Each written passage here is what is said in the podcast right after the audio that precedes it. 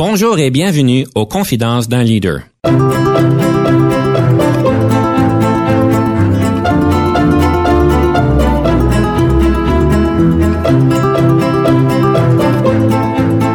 Ici Denis Lévesque, coach en leadership. Nous avons donc l'honneur et le privilège de recevoir en studio des leaders qui ont marqué leur communauté afin d'apprendre de leur expérience et de s'inspirer de leur sagesse.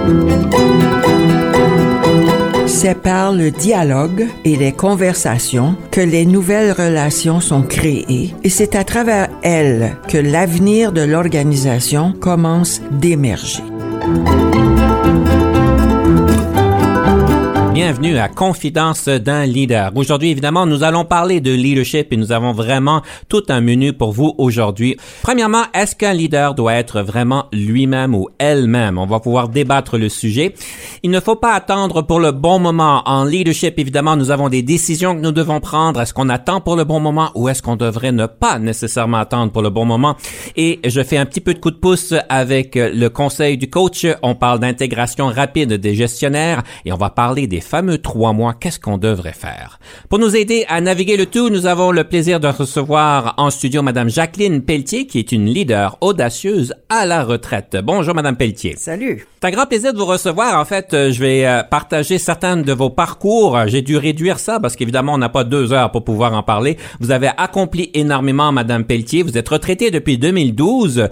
Vous avez d'abord été enseignante dans les années 60 et 70. Ensuite, vous avez été animatrice en développement communautaire au Collège Algonquin d'Ottawa. Vous avez ensuite travaillé à, son, à votre compte dans le secteur du développement organisationnel, orga, oh, c'est un, tout un mot ça, organisationnel, à titre de conseillère en design de réunions et conférences ainsi qu'animatrice. Et entre 87 et 95, vous avez animé des émissions d'heures de pointe ainsi que des reportages à TFO. Mais ça ne s'arrête pas là. Vous avez aussi été membre du conseil d'administration fondateur de la Cité collégiale, présidente du conseil consultatif de l'Ontario sur la condition féminine, présidente de la Nouvelle Scène, salle de spectacle située à Ottawa, ainsi que membre actif de nombreux organismes de sa communauté. Vous en avez fait des affaires, Madame Pelletier. Et je viens de me rendre compte tout récemment que maintenant je suis vieille. Il fallait l'avaler, celle-là. Je pensais que j'avais encore 40 ans, je ne l'ai plus. Alors oui, oui, il y a des bouts que j'oublie parfois, mais j'ai fait beaucoup de choses. On va commencer tout de suite avec le feu du sujet.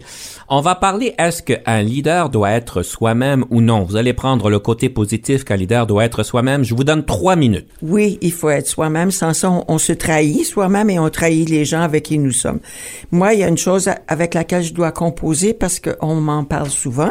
J'ai de la présence. Ça peut être trop. Ça peut impressionner. Je dois composer avec ça et si j'en tiens pas compte, je suis pas authentique. Alors ça, c'est une première chose. Être soi-même, ça veut dire tenir compte dans mes interventions d'où je viens, de mes racines. Oui, j'ai fait des études. Oui, j'ai eu beaucoup d'expérience.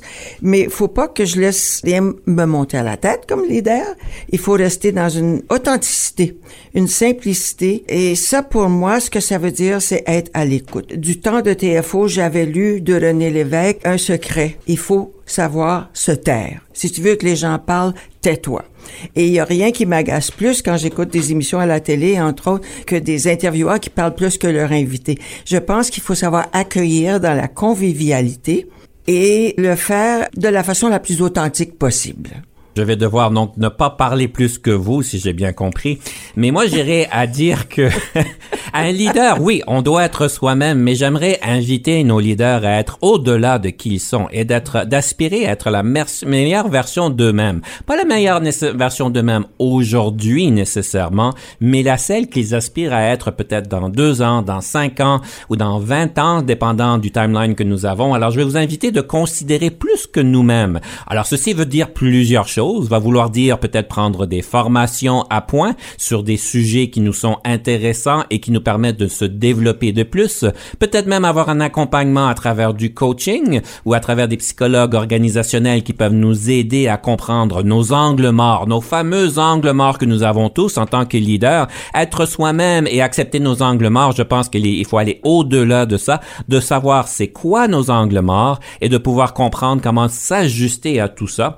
Alors on va pouvoir regarder ça. Et d'une manière plus importante, c'est d'adapter. D'adapter qui nous sont jusqu'à un certain point, évidemment, sur nos comportements selon ce qui est adapté, euh, euh, qui est attendu de notre mandat que nous avons. Alors, en tant que leader, on peut se retrouver dans une organisation gouvernementale, dans une organisation plus commerciale. C'est certain qu'il y a des attentes que les différentes parties prenantes peuvent avoir, que ce soit vos employés, vos patrons, l'organisation, le public, les clients. Ils s'attendent de certains comportements, d'un certain visionnement, d'une certaine manière d'être. Et évidemment, on veut être à la bonne place au bon moment et de pouvoir aspirer à être plus. Donc, de pouvoir regarder ceci et évidemment regarder une question du, d'adapter notre style sur la situation. Certains d'entre nous, on sait, on est plus confortable avec des styles peut-être plus directs. Alors, Madame Pelletier, vous avez marqué, vous avez mentionné que vous êtes très confortable à avoir une bonne présence. Alors, peut-être, comme vous l'avez dit, vous l'avez, je vais le dire de différentes manières, il y a des moments que c'est bon et important d'avoir cette présence qui est forte, mais évidemment, à d'autres moments, c'est bon de prendre un recul, c'est, peut-être bon de pouvoir diminuer notre énergie pour pouvoir démontrer un certain sérieux sur une situation qui est peut-être très délicate. Je pourrais aller sur bien des exemples, mais je pense qu'il est important pour tout leader de, oui, comprendre qui on est, je pense que je suis d'accord avec vous, mais aussi de comprendre qui on veut devenir et qui on doit être sur le moment, sachant que ceci peut nous demander des efforts, peut nous demander de l'énergie et peut-être des choses qui nous sont un peu inconfortables. La question demeure, est-ce qu'on est à la bonne place? Parce que si on nous demande d'être quelqu'un qui est largement, qui est grandement différent de qui nous sommes, là, faut se poser la question, est-ce que je suis à la bonne place? Parce que si je dois vraiment être quelqu'un que je ne suis pas fondamentalement, peut-être temps de pouvoir regarder ailleurs. Madame Pelletier, je vous redonne le micro. Je fais une distinction entre euh, être leader. D'ailleurs, c'est un mot que j'ai rarement utilisé pour moi-même. Je suis animatrice, maître de cérémonie, bénévole. Que ce soit le mot leader ou pas, si je travaille, si je travaillais avec des clients, évidemment, ça demandait une certaine neutralité. Il fallait que les gens sachent que j'étais là pour les servir et pour euh, leur faire des propositions qui allaient faire avancer leur projet, pas le mien. Alors ça, c'est une catégorie. Dans le bénévolat, c'est différent parce que parfois, il faut prendre la balle puis courir avec, si je peux dire. Et dans la vie privée aussi. En tant qu'animatrice, dans les milieux de développement organisationnel, ça a été beaucoup dans les organismes euh, communautaires et le fédéral, beaucoup le fédéral. Et je travaille avec des méthodes qui amènent les gens à être sur place, tout le monde ensemble. Un chef d'équipe disparaît pas parce qu'il y a eu un appel. Il reste, il est là, il est présent. L'adjointe administrative qui fait pas nécessairement partie de toutes les décisions, c'est peut-être le membre le plus important de l'équipe. J'ai voulu donner la parole à l'ensemble des gens qui ont à travailler ensemble, à vivre ensemble, parce qu'au travail, c'est une grande partie de nos vies, et les amener à rêver à mettre leurs rêves de l'avant et à voir que dans le fond, ils ont tout ce qu'il faut entre eux s'ils travaillent bien ensemble pour atteindre beaucoup de leurs rêves. Ils ont à définir où ils veulent aller, que ce soit un ministère, un département de ministère ou un organisme de personnes handicapées. Où est-ce que vous voulez aller et comment le savoir si vous vous parlez pas? En milieu de travail, ça a été ça. En milieu de bénévolat, comme j'ai dit, parfois, il faut prendre la balle puis courir avec. C'est un de mes principes que si on attend toujours le bon moment, on fera pas grand-chose dans certaines circonstances. Bien sûr qu'il faut parfois l'attendre le bon moment. Mais lorsque les, les euh, l'actualité, par exemple l'arrivée massive de d'immigrants syriens. Quand c'est là, c'est là. Puis si on attend euh, le mois prochain pour avoir la bonne salle pour les réunir, le bon autobus, puis tout ça, on risque de manquer notre coup. En ce sens-là, la spontanéité. Dans ça, ma personnalité peut aider. Je peux me permettre d'être peut-être un peu plus, je vais dire, flamboyante qui me vient à l'esprit. C'est c'est pas le meilleur, mais de motiver les gens, de, les exciter, de, leur donner le goût, de leur dire vous êtes capable, on est capable si on se met ensemble. Toi, prends une liste, 50 personnes, tu leur écris, tu les appelles. C'est ça, être moi-même. Oui, je suis tout à fait d'accord, être soi-même. Et dans mon expérience, c'est une des démarches les plus difficiles pour un leader d'apprendre à savoir qui ils sont, avec leurs forces. Certains de nous ont des forces qui peuvent être intimidantes pour d'autres, mais aussi nos faiblesses et de comprendre comment naviguer le tout et d'être confortable avec tout ça, de se présenter en public, dans nos équipes, prendre nos décisions, faire ce qu'on a à faire en étant confortable avec qui nous sommes. Pour moi, c'est un processus parce qu'évidemment, le plus les enjeux sont élevés, le plus que les attentes sont élevées et le plus que les erreurs ont des répercussions. C'est certain qu'une erreur dans cadre exécutif pourrait euh, avoir une répercussion beaucoup plus grande qu'une personne qui prend une, décision. Je veux pas minimiser les décisions à tous les niveaux, mais c'est certain que l'impact d'une mauvaise décision peut être beaucoup plus élevé. On porte ça sur nos fardeaux en tant que leader et c'est important d'être confortable avec qui nous sommes. Et je peux vous dire, ça fait 14 ans que je coach, ça fait 14 ans que je remarque et que je vois que les personnes, leur plus grand défi en tant que leader, c'est d'accepter qui ils sont avec leurs forces, mais aussi avec leurs faiblesses, sachant qu'on doit peaufiner certaines faiblesses, mais il y en a d'autres, il faut juste qu'on les accepte. Madame Pelletier, ce fut un, un bon débat, c'est une bonne manière de partir l'émission. À ce point-ci, je vais vous inviter de nous présenter la première pièce musicale, question de changer un peu notre humeur et euh, de pouvoir euh, danser peut-être un petit peu. Oh oui, swinguer. J'ai choisi Ariane Moffat, Je veux tout. Et vous avez choisi Je veux tout à cause de? J'aime bien le rythme musical, mais j'aime bien la pensée. Pourquoi se limiter? Pourquoi se limiter? La, la vie va le faire pour nous. Alors fonçons et allons chercher tout ce qu'on veut, puis on verra après. Alors, chers auditeurs, je vais vous laisser rêver à vouloir tout, à swinger un petit peu, prendre une pause, rester des nôtres quand on revient. On va parler des moments marquants de Madame Pelletier. On va choisir les trois moments les plus marquants parce qu'il y en a certainement beaucoup. Je veux tout, toi et les autres aussi,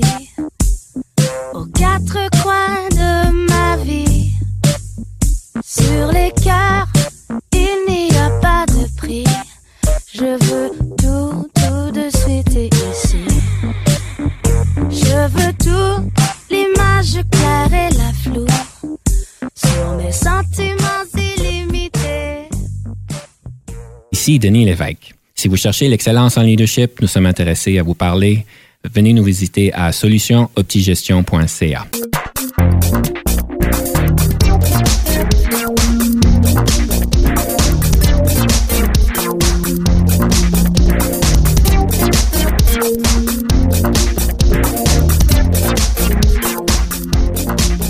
sommes de retour à Confidence d'un leader et nous avons le plaisir d'avoir en studio Madame Jacqueline Pelletier qui va nous partager ces moments marquants. C'est en fait une des parties la plus intéressantes que je dirais de l'émission. Ça nous permet de voir comment est-ce que nos invités ont développé leur leadership.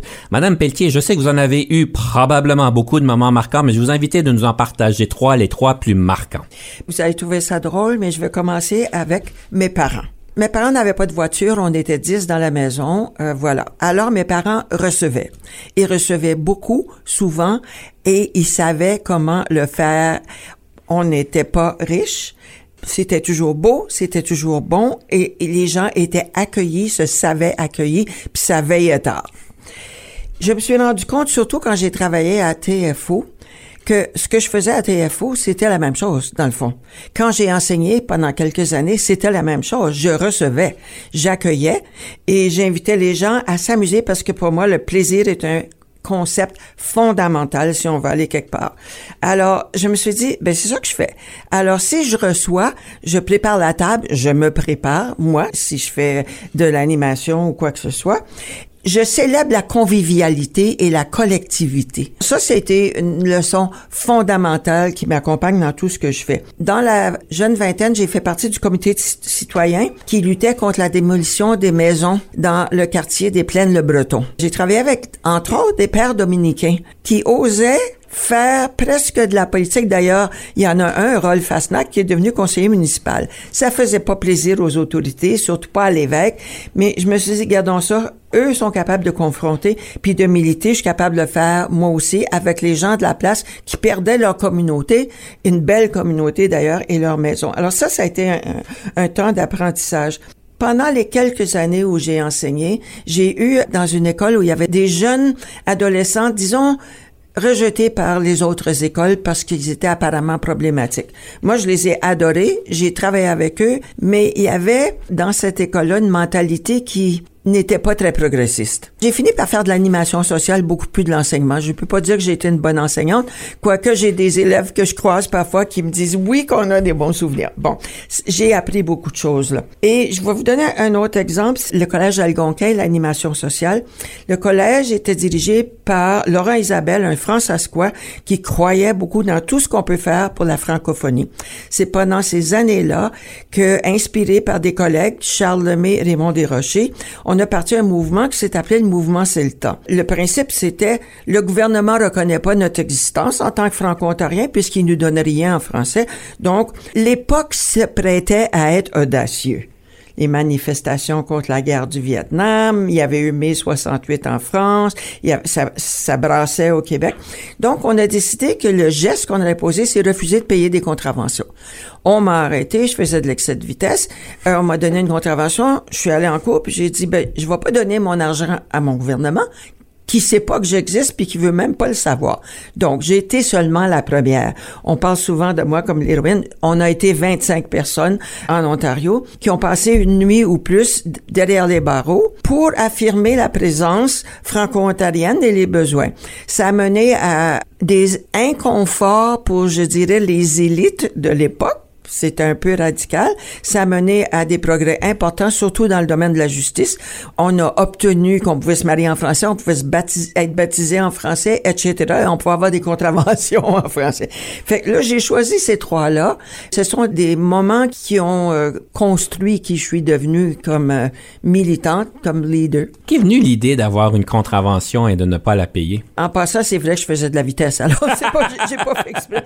Euh, c'est beaucoup venu de Raymond Desrochers, originaire de Penetanguishene, maintenant décédé, qui était assez radical, tendance vers la gauche importante. Donc, il nous a initié la petite équipe aux auteurs, aux grands militants américains, à Paulo Freire au Brésil, des gens qui avaient eu le courage de confronter leur gouvernement et de le faire sans faire peur au monde. Hein, parce que là, nous, au Collège Algonquin, nous étions là pour encourager les Franco-Ontariens à s'inscrire à des cours au Collège Algonquin. C'était ça l'idée.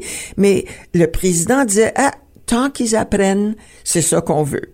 Alors, quand certains anglophones du Collège algonquin disaient, ben, ça n'a pas de bon sens, ce qu'ils font, eux autres, aller en prison, les gens savent, qu'ils travaillent pour le Collège. Laurent disait, ah, les gens apprennent. Il fallait avoir un certain doigté, mais on a eu quand même euh, peut-être 300 personnes qui ont signé des pétitions pour nous et tout et tout, là. Le juge, quand il a réalisé que vous ne payez pas à cause que c'était pas en français, euh, est-ce que vous a parlé en français ou vous a parlé en anglais? Euh? euh il me parlait en anglais, j'avais exigé un interprète qui mhm. traduisait mal, alors je traduisais pour l'interprète. Il fallait être frondeur et on l'était. Et d'ailleurs, c'est la seule fois que mes parents m'ont ouvertement appuyé dans mes folies, dans mes audaces. Ils étaient là et très fiers de l'être. Tous, on a exigé des interprètes. Ben, le juge, pas ceux qui comprenaient trop, trop ce qui se passait. On ne nous accorderait pas aujourd'hui le privilège de passer derrière les barreaux. on, on, nous ferait payer, je pense. C'est intéressant. Puis, euh, je vois que vous avez été aussi par rapport à des moments marquants, moments marquants par rapport à vos parents. On oublie souvent que les années formatrices, quand on est jeune, aussi bien notre contexte familial que scolaire peut donner des valeurs qui sont très fortes, mais aussi des valeurs contre certaines choses qu'on a pu observer. Vos parents, je présume, sont au courant que ceci les a marqué, ceci vous a marqué, vous avez partagé ça? J'ai pas pu le partager comme tel avec mon père, mais ma mère, oui. J'ai eu le bonheur de lui dire maman tu compte tu te rends compte quand tu me vois à la télé avec des invités puis tu te demandes comment je fais pour faire ça ben c'est toi qui m'as montré à le faire. C'est toi en accueillant D'abord, elle, était bénévole active elle accueillait les gens dans la maison. C'est de toi et de papa que je, l'ai appris. Et de mes sœurs qui étaient aussi des bénévoles très actifs. En 2022, parce qu'on est en 2022 lors de l'émission, ceux qui aimeraient s'impliquer comme citoyens actifs, quel serait votre conseil? Parce que c'est évidemment, il y a des choses qui fonctionnaient il y a 20, 30 ans. Aujourd'hui, il faut ça peut-être se prendre différemment. Comme vous avez dit, pour refuser de payer une contravention, euh, on n'irait peut-être pas en prison. Ça serait quoi votre suggestion pour quelqu'un qui veut s'impliquer activement par rapport à des questions sociales. Je reviens sur le facteur plaisir. On essaie de convaincre des jeunes de parler français en, avec de la hargne, en disant toujours, faut que tu parles, faut que tu parles. On va les décourager. Si on leur dit qu'il faut aller à des réunions, on va les décourager. Mais quand on organise des festivals, euh, quand on organise des, des euh, compétitions euh, comme ils le font, le, le- le- voyons, le mot m'échappe, mais en tout cas, le- à travers le Canada, ils regroupent les, les jeunes francophones dans des compétitions artistiques autant que euh, gymnastique et tout. Là, il y a, ça, ça donne le goût. Euh, quand on leur présente la musique amusante, la belle musique qui est fait danser, crier, sauter, ça donne le goût. Je me dis que c'est la même chose pour les adultes. Si on veut comprendre la politique, si on veut comprendre que c'est important de voter, peut-être de contribuer financièrement à un parti politique, par exemple, ou à des organismes de la communauté, il faut qu'on trouve le sens de la communauté, le sens de la convivialité. Et dans ça, le plaisir qu'on peut avoir à frapper à une porte puis dire, je suis ici pour représenter tel candidat. Voulez-vous, je vais vous en parler un peu? Il y a un plaisir dans cette communication-là. Alors, moi, j'encourage les gens, un, à se renseigner, parce qu'il y a tellement de fausseté que les gens avalent ces jours-ci. C'est inquiétant. Renseignons-nous, joignons-nous, sortons de notre maison, sortons de l'écran de télévision, allons rencontrer du monde, découvrons, osons, exprimez vos peurs, vos craintes, puis vos désirs, puis permettez-vous de rêver. Et de rêver pas tout seul dans votre coin, mais avec les autres. Et ceux qui vous disent c'est bien beau tout ça, mais ça va rien donner. Il y en a, oui, c'est triste. Il y en a ces temps-ci et j'ai de la misère. Je, je serais pas capable de discuter avec eux. Je serais trop impatiente. Dans ma rue, il y a des gens qui pensent que je connais tous les politiciens au Canada parce que j'appelle le maire, parce que j'appelle le, le, le- le député ou je lui écris ou le conseiller municipal puis il vient faire des choses dans notre rue comme euh, mettre des stops plus évidents parce qu'il y a de la circulation. Alors il y a des gens qui me disaient ben voyons donc on peut pas faire ça. Ben oui, puis c'est pas parce que je les connais tous, je les connais pas plus que vous. Il suffit de se décider à dire on a on a un défi ici, on se met ensemble, on agit ou je le fais toute seule. Il faut oser, il faut croire en soi comme individu, comme citoyen, comme voisin. On existe, on a une identité, on n'est pas seul. On a le droit de rêver puis de rêver avec les autres. Rêvons avec les autres. Peut-être vous avez même une chanson que vous allez nous partager qui va nous permettre de rêver un petit peu. Oh yes, ça prend de l'oxygène pour rêver. Alors Diane Dufresne, donnez-moi de l'oxygène. Ça, je, je souhaite à tout le monde de prendre de grands respires, de courir dehors, de chanter, de danser et d'oser se parler les uns aux autres, puis reconnaître qu'ils sont une communauté. Mais ça prend de l'oxygène. Alors, respirez tout en dansant pendant cette pause ici. Soyez des nôtres tout de suite après. On revient avec le livre ou le podcast en. Donnez-moi, donnez-moi de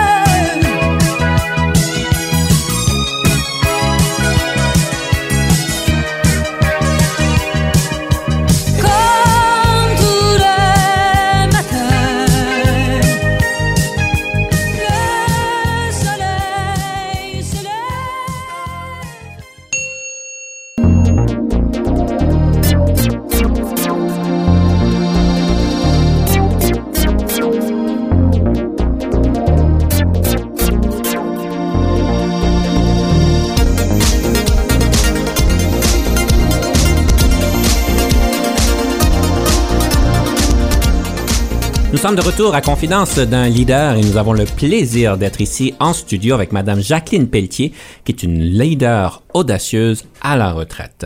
Madame Pelletier, livre, podcast, leadership, c'est quoi que vous nous proposez comme cadeau aujourd'hui? C'est américain, Meg Weekly. Le livre en particulier, c'est euh, en anglais Leadership and the New Science, le leadership et les nouvelles sciences. C'est très précis ce qui m'a marqué. J'ai- assisté à des formations avec Meg, je l'ai reçue chez moi, elle est connue à travers le monde. Je suis pas la plus grande lectrice, mais il y a des choses que je retiens qui me font image et m'animent. Dans ce livre-là, elle parle de la recherche qui s'est faite sur le chaos et comment, avec des milliers d'itérations qui finissent par illustrer ce qu'est le chaos, ce qu'on a découvert, c'est la perfection. Ce sont des illustrations parfaites, de toute beauté. Ce qui a porté les scientifiques, les chercheurs en question à dire, sur une longue durée, ça peut être des siècles, des millénaires, le chaos se réorganise et il y a des moments de perfection. Petite illustration, je tentais de traverser la, la rue avec ma compagne à Saigon. C'était un carrefour, la circulation était folle. Il y avait des motos avec toute la famille sur la moto, avec des petits cochons dans les paniers, les autobus, il y avait tout. On pouvait pas traverser. À un moment, on s'est dit, ben, on n'a pas le choix, faut traverser. Et on a foncé attentivement. et le désordre, le chaos s'est organisé autour de nous. C'est une image que je porte en moi tout le temps. J'en ai besoin en ce moment parce que c'est la première fois de ma vie que j'ai peur pour l'avenir. J'ai jamais eu peur pour l'avenir. Et là, je me dis, OK, on vit une période de chaos épouvantable. On l'a vu dans nos rues l'hiver dernier. On l'a vu par l'ignorance que font circuler certaines personnes. Ben, je me dis, il faut apprendre à porter ce temps en ce moment avec confiance encore, malgré tout, qu'on va s'organiser. Mais pour s'organiser, faut qu'on sorte de nos maisons. Il faut qu'on se rencontre sur la place publique. C'est plus à l'entrée de l'église, ben c'est ailleurs. Ça peut être au cinéma pour avoir une discussion comme on a souvent ou au théâtre euh, pendant les entrées. Il faut qu'on soit ensemble. Vous êtes une femme de rêve et de grands rêves et vous dites que vous avez peur pour l'avenir. Oui. Ça me surprend. Vous avez l'air quand même assez optimiste, euh, quand même, euh, et positive. Pour vous, ça a l'air à quoi le futur avec tout ce que vous témoignez aujourd'hui? C'est drôle, euh, parfois je, je, je lis un peu sur euh, cette fusée qui est partie dans l'espace le plus lointain imaginable, qui nous parle d'étoiles qu'on peut voir enfin, mais qui sont mortes depuis un million d'années. Là. Je me dis, dans le fond, on, on, on peut pas s'empêcher, de rêver, de chercher dans l'infini, qu'on croit en Dieu ou pas. Qu'est-ce qu'il y a là? Alors je me dis, il y a une motivation fondamentale euh, enracinée chez les gens, probablement même ceux qui souffrent. Il faut que je m'accroche à ça parce que les médias sociaux peuvent être infects et dangereux. J'essaie de m'en tenir loin, de les servir attentivement, mais c'est tellement dangereux. J'aimerais que les médias comprennent que chaque fois qu'ils disent le mot Trump, ils lui donnent de la publicité, puis que c'est pas nécessaire de dire son nom. je vous donne un exemple, là. Oui, on fait des découvertes importantes et oui, je veux m'accrocher à ça et au fait que les jeunes vont à l'école, vont à l'université, étudient, font des doctorats, vont trouver des solutions. Mais on est à un point tournant. C'est la fin de la fin de la fin de l'industrialisation et on ne sait pas où on s'en va. C'est la fin du travail, de l'organisation du travail tel qu'on l'a connu. Les gens veulent rester à la maison pour travailler. Qu'est-ce que ça fait au, à l'esprit d'équipe?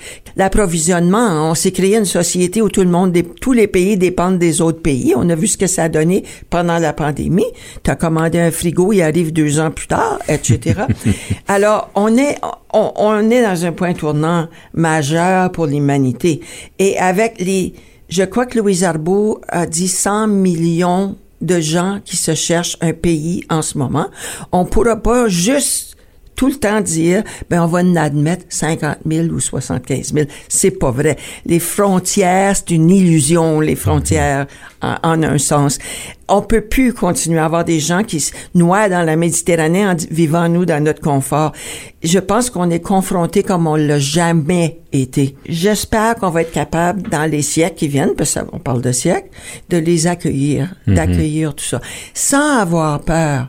Je sais qu'il y en a qui ont peur des immigrants, qui s'en viennent prendre nos jobs, puis qu'est-ce qui va arriver à notre culture, qu'est-ce qui va arriver à ma langue. C'est l'histoire de l'humanité depuis le début des temps, le, le métissage, les heures entre peuples et cultures. C'est ça, notre vie, ça l'a toujours été. Oui, il faut protéger nos acquis, mais il faut le faire en acceptant que le monde change tout le temps, tout le temps, tout le temps. Autrement, ça serait mort. On va rentrer dans un nouveau chaos euh, qui est la rafale. Euh, Madame Pelletier, Ah, est-ce que vous êtes prête pour le test? J'espère. en tant que leader, qu'est-ce qui vous frustre au travail? Le manque d'authenticité quand je le croise. Quel est le sens de l'argent pour vous? La sécurité et la générosité. Le lieu visité préféré? Le Vietnam. Comment rechargez-vous la batterie? Cinéma, théâtre, amis, amis, amis. Que mettez-vous sur votre pizza? Du fromage, le moins de tomates possible, un peu de viande pas trop épicée, beaucoup de fromage. Le leadership, est-ce inné ou acquis? Je pense que c'est les deux, mais certainement inné. Avez-vous toujours voulu devenir une leader ou est-ce un parcours de circonstances? C'est un parcours de circonstances. En tant que leader, qu'est-ce qui vous rend heureuse? De voir des gens qui se parlent, qui s'expriment et qui rêvent et qui se rendent compte que c'est possible. Si vous n'étiez pas devenu une leader, qu'auriez-vous voulu devenir? Chef d'orchestre. Que pensez-vous du partage des tâches domestiques? C'est infect, mais il faut vivre avec. Gauchère ou droitière? Droitière. Votre film préféré? The Hours, inspiré du livre Mrs. Dalloway, le film le plus intelligent que j'ai vu. Le moment le plus difficile en leadership? Je sais pas. Votre meilleur conseil en gestion de carrière? Osez, osez, allez chercher la formation, les lectures, soyez à l'affût des tendances, comprenez-les, mais osez. Le leadership au féminin, est-ce que cela existe? Bien sûr, il est très différent dans beaucoup de circonstances de celui des hommes. Le yoga au travail, est-ce approprié? Pourquoi pas? Quelle marque de voiture conduisez-vous? Une Toyota RAV4 parce que j'ai des nouveaux genoux. La meilleure formation en leadership que vous avez jamais eue? C'est avec Meg Wheatley. Meg Wheatley qui parle de la science pour analyser les comportements humains. Votre passe-temps préféré? Cinéma, théâtre, amis, amis, amis. Qu'aimez-vous préparer à manger le plus et le plus souvent? Des potages, puis tout le monde les aime. Vos forces? Je me définis comme une personne qui fait des sprints et non pas des marathons. Ma force, c'est de dire, OK, il y a quelque chose, je saute dedans, je le fais, mais ensuite, je suis plus là. Votre meilleure question d'embauche que vous posez aux candidats? Parlez-moi des qualités que vous me cachez. Parlez-moi des qualités que vous me cachez. Mesdames et messieurs, je vais vous laisser penser à vos qualités que vous cachez. On prend une pause. On revient tout de suite après avec le conseil du coach.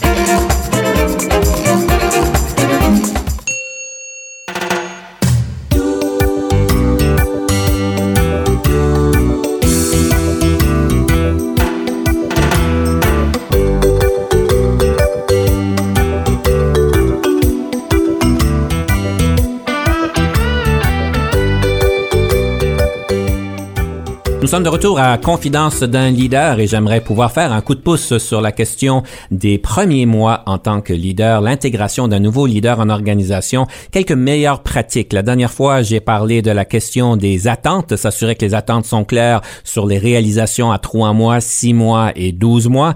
Aujourd'hui, j'aimerais explorer les fameux trois premiers mois qu'un leader doit connaître dans un nouveau poste.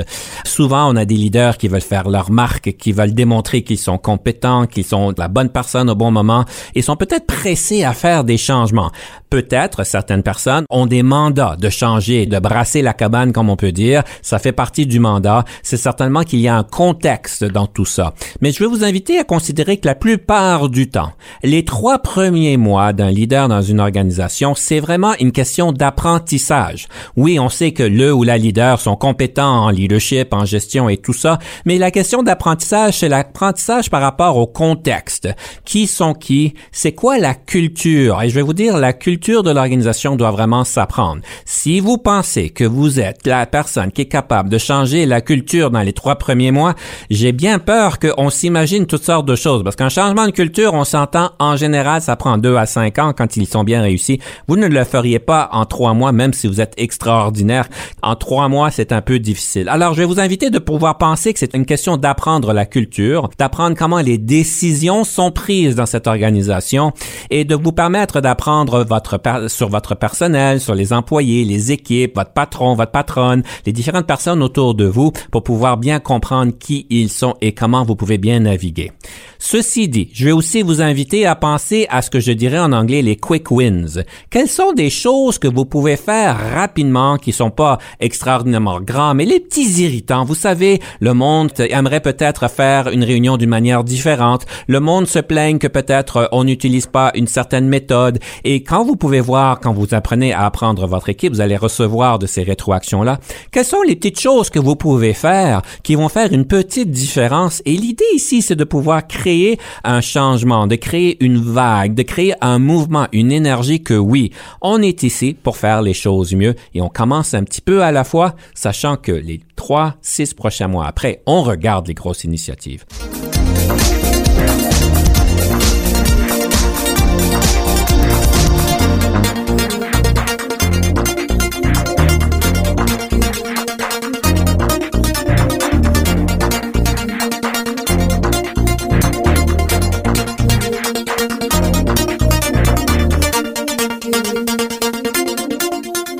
Est-ce que vous avez changé une culture d'une organisation en trois mois? C'est ma question pour vous. J'ai aidé une organisation pour qui j'avais préparé et animé une grande réunion importante en apportant des gros paniers et en insistant pour que tout le monde dépose leur cellulaire dedans et qu'on mette les paniers à l'extérieur de la salle. Ça a été un choc pour certains d'entre eux, mais voyons donc, je, je suis le directeur, j'ai besoin de mon cellulaire. Ben, en ce moment, tu l'auras pas, ton cellulaire. Je pense qu'il faut apprendre à sortir du rôle et se mettre sur le même plancher que le reste de l'équipe et écouter, écouter, écouter. Tâter le pouls pour découvrir la culture dont tu parles, Denis. Accepter qu'il n'y a pas juste toi qui prends des décisions. La téléphoniste doit participer aux décisions. C'est le premier contact avec l'organisation.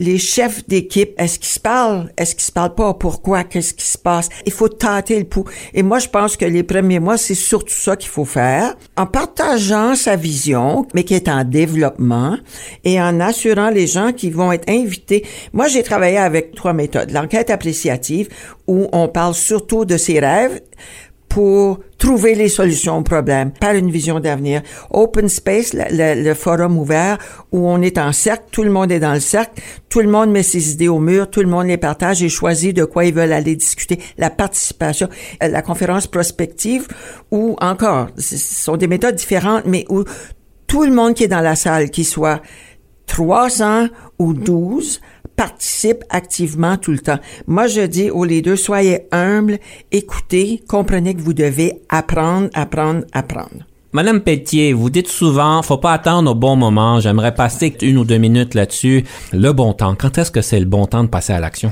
C'est sûr qu'il y a des circonstances où il faut planifier et organiser. Je prendre un exemple, c'est quand les Syriens sont arrivés en masse au Canada il y a une dizaine d'années. Il fallait les accueillir dans les écoles françaises parce que les deux conseils français se sont mobilisés pour accueillir ces enfants-là dans les écoles françaises.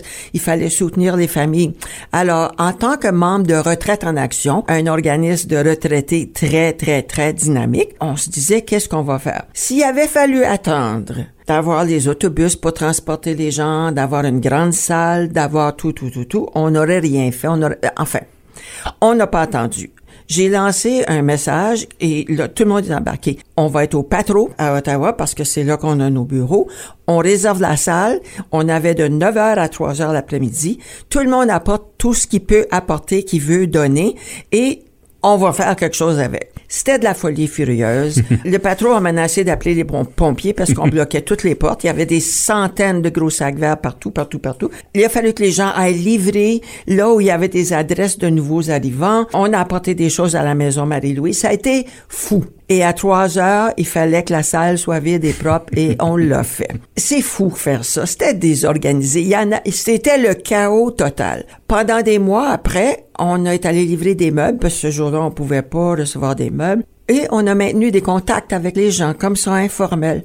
Je suis fière et on est fiers à retraite en action de ce qu'on a fait. C'est dommage que on n'ait pas eu plus de couverture médiatique, parce que je pense que c'est peut-être la plus grosse collecte qui s'est faite à Ottawa. Dans les écoles, ça menait à Noël où euh, les membres de Retraite en Action ont fait une soixantaine de beaux gros sacs cadeaux emplis de mitaines, de tucs, de bottes, de, de billets de spectacle. Il y a des moments comme ça, il faut saisir la balle. Madame Pelletier, j'ai eu beaucoup de plaisir à lire la rétroaction à votre égard et j'ai plusieurs choses à vous partager. Donc, pour commencer, semblerait que vous allez écrire deux livres, le saviez-vous? Le premier livre s'intitule Joignez-vous à cette belle cause et le deuxième livre Du rêve à la réalité. De quoi qu'on va parler dans ces deux beaux livres? Je ne sais pas s'il y en aura deux. Le texte auquel je travaille, c'est un genre de récit de ma vie. Je veux faire ressortir les influences qui euh, ont fait de moi qui je suis devenu. Je veux pas raconter tout ce que j'ai fait, c'est c'est à aucunement mon intention. Mais le fait d'avoir grandi dans un quartier francophone avec le curé Barrette qui a fondé la patente, puis ensuite les dominicains qui avaient l'esprit ouvert, qui m'ont impliqué dans des choses, etc., etc. Quelques personnes que j'ai croisées dans ma vie, comme Jimmy Carter, par exemple, avec qui j'ai observé des élections.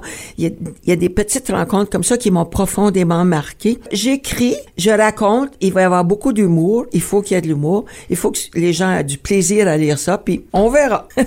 On vous compare aux sœurs d'éloge. oh oui. Tenir tête pour sauvegarder notre francophonie. Moi, je, je connais pas les sœurs d'éloge. Peut-être ça, ça manque dans mon éducation, mais c'est qui les, les sœurs d'éloge Les et sœurs pourquoi? des loges se sont battues à l'école Guigue, si je pense pas me tromper, là.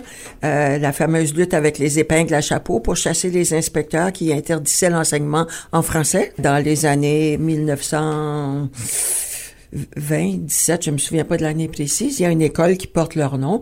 C'était des militantes, puis euh, elles ont été suivies par beaucoup de familles qui se sont battues, par des enseignants qui enseignaient en français, puis le jour où l'inspecteur venait, il y a quelqu'un à la porte qui disait il s'en vient, puis il changeait les livres de place, etc.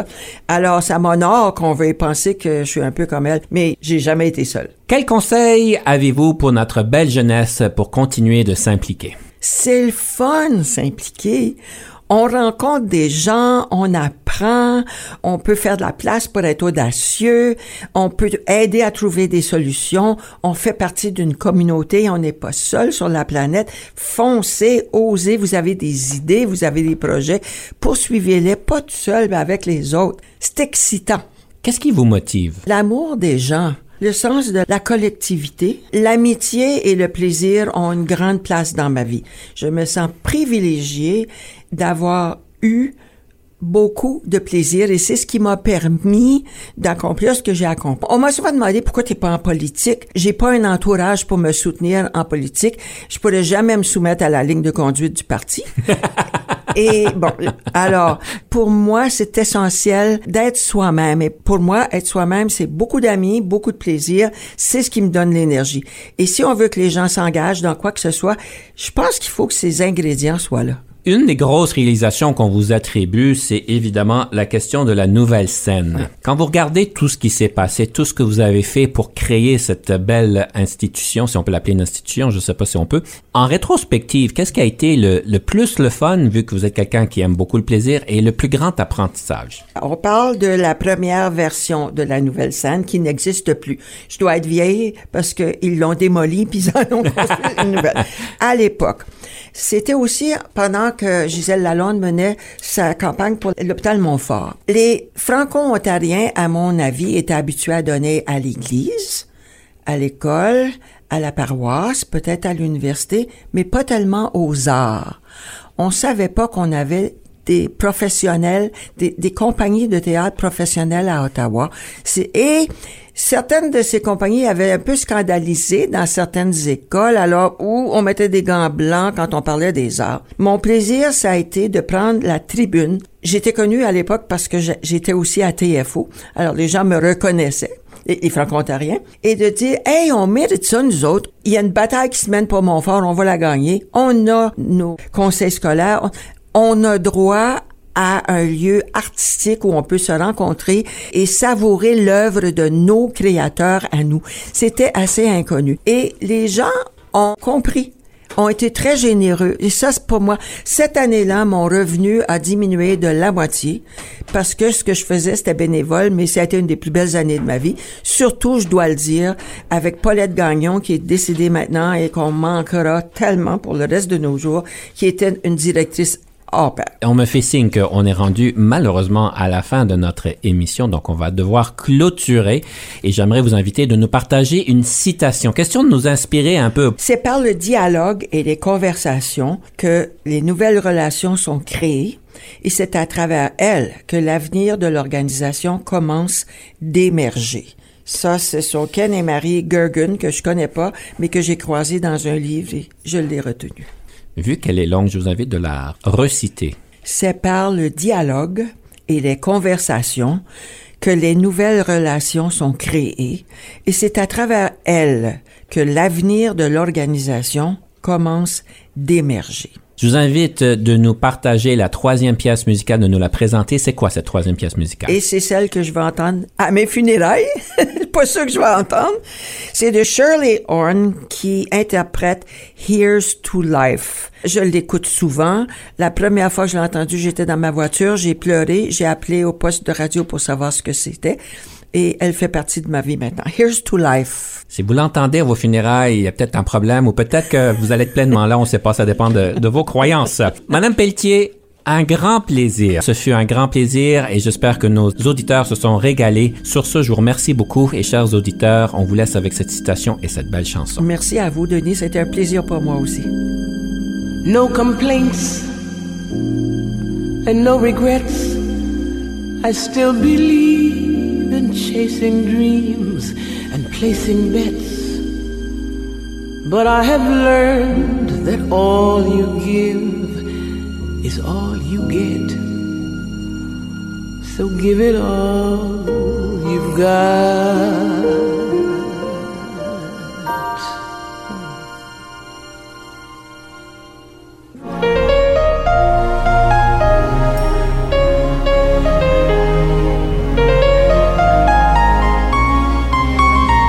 Conception, animation, entrevue et recherche, Denis Lévesque. Montage et réalisation, Jean-Paul Moreau. Confidence d'un leader est une production et une présentation d'Unique FM 94,5.